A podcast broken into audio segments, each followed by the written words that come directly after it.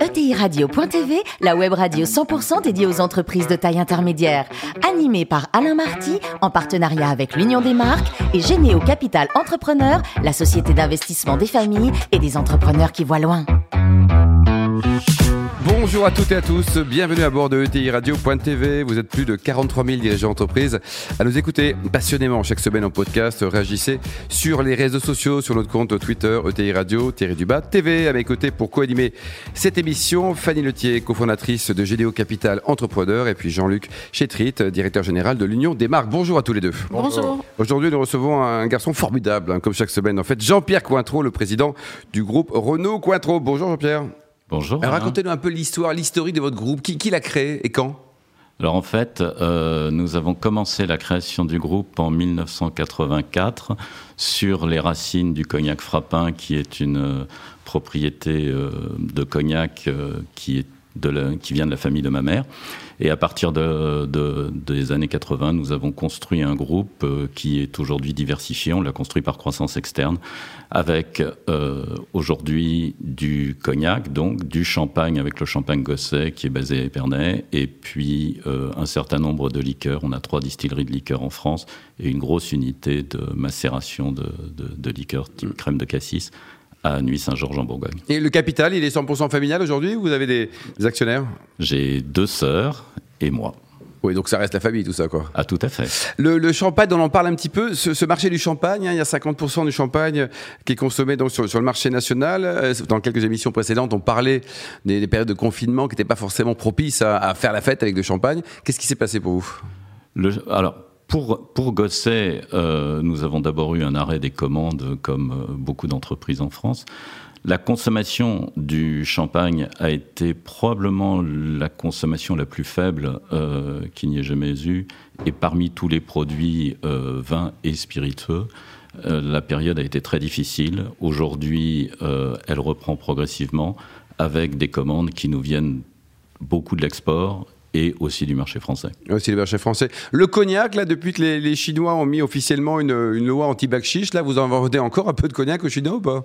Le cognac ne s'est jamais aussi bien porté euh, sur 40 ans de vie professionnelle. Je crois que c'est la plus belle période que je viens de voir pendant les dix dernières années où le cognac a augmenté d'un tiers ses volumes sur les 12 dernières années. Hmm. Et les liqueurs, la, clientèle des, liqueurs, c'est... la liqueur, c'est passionnant. Euh, c'est un métier très diversifié, avec à la fois des, liqueurs euh, très euh, traditionnelles et des liqueurs qui se consomment en cocktail. C'est la vogue des cocktails qui nous est revenue des États-Unis, qui aujourd'hui fait la popularité des liqueurs dans le monde.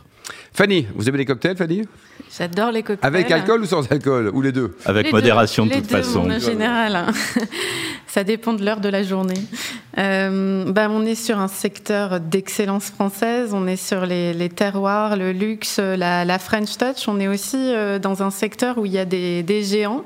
Est-ce qu'il y a beaucoup d'ETI dans ce secteur? Est-ce que c'est possible de rester une ETI indépendante et de se développer euh, quand on a les mastodontes que l'on connaît? Très bonne question. Alors tout dépend comment vous qualifiez une ETI. Euh, il y a la définition légale euh, de l'Union européenne. Euh, moi, j'ai eu la chance de commencer à travailler sur les ETI quand j'étais chez McKinsey en stage de ma troisième année d'HEC, où on a défini les entreprises intermédiaires comme étant effectivement des entreprises qui à l'époque étaient en dessous du milliard de francs de chiffre d'affaires. Et je crois que ce que l'on peut dire, c'est que toute société doit grandir et donc les PME doivent pouvoir devenir des ETI. Néanmoins, il y a un grand danger de vouloir euh, une stratégie volume pour volume. Je pense que la stratégie de développement de marge, de développement euh, de nos marques avec un positionnement qualitatif est beaucoup plus important que d'une pure stratégie de volume. Donc, euh, je crois que vous avez compris ma stratégie. Mmh. Votre société donc est à capitaux familiaux. Vous dites que vous associez donc euh, vos, deux sœurs à la réflexion stratégique. comment ça s'organise au niveau de la famille? Qu'est-ce que vous avez mis en place en termes de, gouvernance? Alors en fait, je suis président de, de, la holding et des filiales, mais mes deux sœurs sont directrices générales et interviennent effectivement par des conseils formels ou informels. Et en fait, nous sommes aujourd'hui en train de préparer la génération suivante, puisque j'ai déjà un fils et un neveu qui sont rentrés dans la, dans la société. Et nous avons euh, aujourd'hui, dans les conseils d'administration que nous, que nous créons maintenant, euh, l'intervention de tous les directeurs généraux adjoints de chacune des filiales pour justement allier à la fois le management et euh, l'actionnariat. Hum. Et le dimanche, on parle de boulot en famille, là, tranquillement, après la messe ou pas? C'est un des grands risques. Euh, effectivement, mais en même temps, ça permet pour la génération suivante, et moi je l'ai vécu à ma génération, le fait de parler effectivement du marché du cognac euh, ou du champagne ou des liqueurs, ou voire des sirops, euh, à table, dans une réunion familiale, ça permet à ceux qui sont moins concernés par le business de en communication interne, c'est bien. De comprendre et donc de euh, favoriser les, dialogues parce que finalement dans les familles il y a toujours des questions quelquefois complexes à régler. Et vous allez passer la main un jour parce que parfois dans les boîtes familiales il y a des gens qui restent pendant trois siècles et les petits jeunes ils attendent, ils attendent, ils attendent. Mon père est, allé au bureau jusqu'à l'âge de 90 ans. J'ai promis que je ne ferais pas la même chose. Fanny? La stratégie à, l'international, donc on le disait tout à l'heure, 50% du champagne est encore consommé euh, en France. Est-ce qu'il y a euh, des opportunités de développement en fait des ventes de champagne à l'international? Comment on fait face aux pétillants euh, italiens? Et puis, est-ce que l'acquisition de vignobles à l'étranger, c'est quelque chose que vous regardez comme, comme d'autres le font? Alors, je vais commencer par la deuxième question. En fait, on a un ADN très très clair dans le groupe familial aujourd'hui, qui est de développer des produits français. Nous avons chacune de nos filiales, que ce soit Cognac Frappin, Champagne Gosset ou les liqueurs de Védrenne, sont entreprises du patrimoine vivant, donc reconnues par l'État pour leur savoir-faire d'excellence. Donc il est pas question pour le moment de travailler sur des produits étrangers. Peut-être que la jeune génération y trouvera un intérêt particulier, mais pour le moment, je pense qu'entre cognac, champagne et les différents lieux de distillation ou de fabrication de liqueurs, nous avons suffisamment à faire en France. Par contre, vous parlez de l'international, oui. Euh, aujourd'hui, le cognac frappin est exporté à 90%, le champagne à plus de la moitié, les liqueurs, c'est 40%. Donc, par définition, nous sommes aujourd'hui euh, globalement à plus d'une centaine de marchés dans le monde. L'essentiel est de trouver des distributeurs qui soient adaptés à nos produits par rapport à tous les grands groupes qui, eux, ont leur filiale intégrée. Donc, nous avons une problématique à l'étranger qui est différente de celle des grands groupes.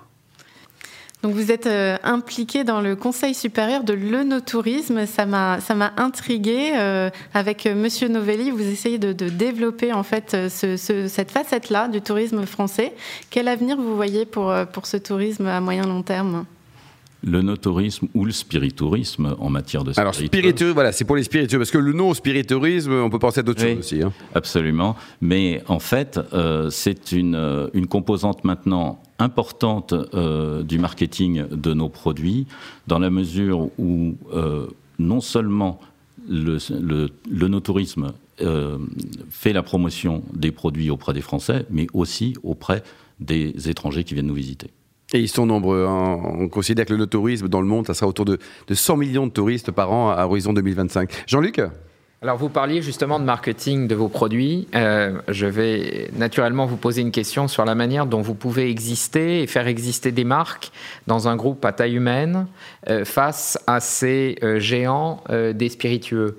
Quelle est, quelle est la recette pour arriver à, faire connaître, parce que vos marques sont, tout de même connues, donc comment, comment on arrive à s'en sortir face à des géants?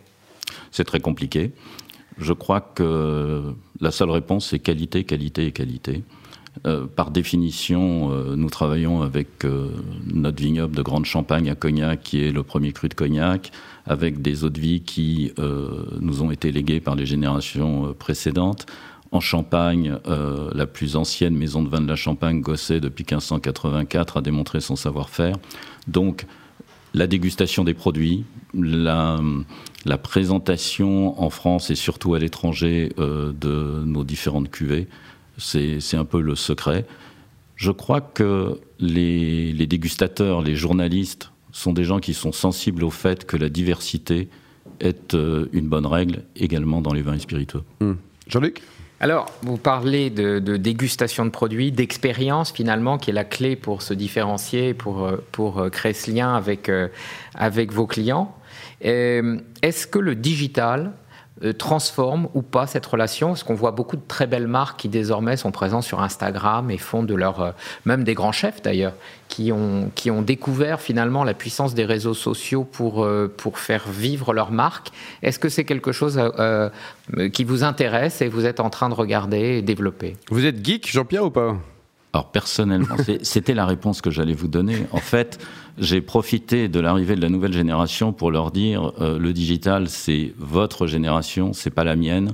Et donc, euh, les directeurs ou directrices marketing sont en conversation avec la jeune génération sur ces éléments-là. Je sais que Champagne Gosset est bien classé dans euh, les communications digitales. J'en suis absolument ravi, mais effectivement, je ne suis pas forcément plus compétent. Alors, à une époque, hein, dans, ces métiers des vins spiritueux, c'était hyper macho, il n'y avait pas de femmes. Là, il y en a de plus en plus, notamment à des postes clés, les, créateurs des produits, chefs de cave, maîtres de chez. C'est une chance pour votre secteur, non?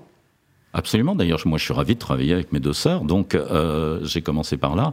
Ensuite, nous avons euh, une chef de cave adjointe euh, chez Champagne Gosset qui nous a apporté effectivement une touche différente.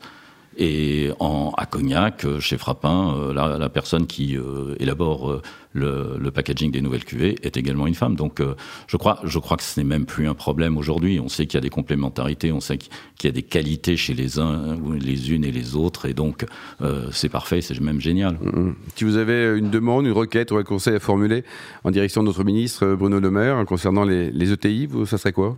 Alors en matière de, de conseils... Vous avez trois heures, vous avez trois heures, Jean-Pierre. Non, euh, c'est très rapide. En fait, au niveau de la Fédération française des spiritueux, nous avons effectivement fait quelques quelques propositions au ministère des Finances et notamment une proposition sur euh, l'amélioration des fonds propres. Il y a des, il y a des manières, euh, notamment par exemple la réévaluation libre des bilans qui avait été fait par Raymond Barre en 1976 est quelque chose qui pourrait parfaitement être réédité. Ça coûte mmh. pas un copec à, à l'État et euh, ça permettrait d'abord d'avoir de, des meilleurs bilans et donc la, réévaluation des fonds propres est une chose qui est importante. Merci Jean-Pierre, bravo pour ce beau parcours entrepreneurial. Merci également à vous Fanny et Jean-Luc. Fin de ce numéro de ETI Radio.tv. Retrouvez tous nos podcasts sur notre site et suivez notre actualité sur notre compte Twitter et. On se retrouve mardi prochain à 14h précise pour une nouvelle émission. L'invité de la semaine de TI Radio.tv, une production B2B Radio.tv en partenariat avec l'Union des marques et Généo Capital Entrepreneur, la société d'investissement des familles et des entrepreneurs qui voient loin.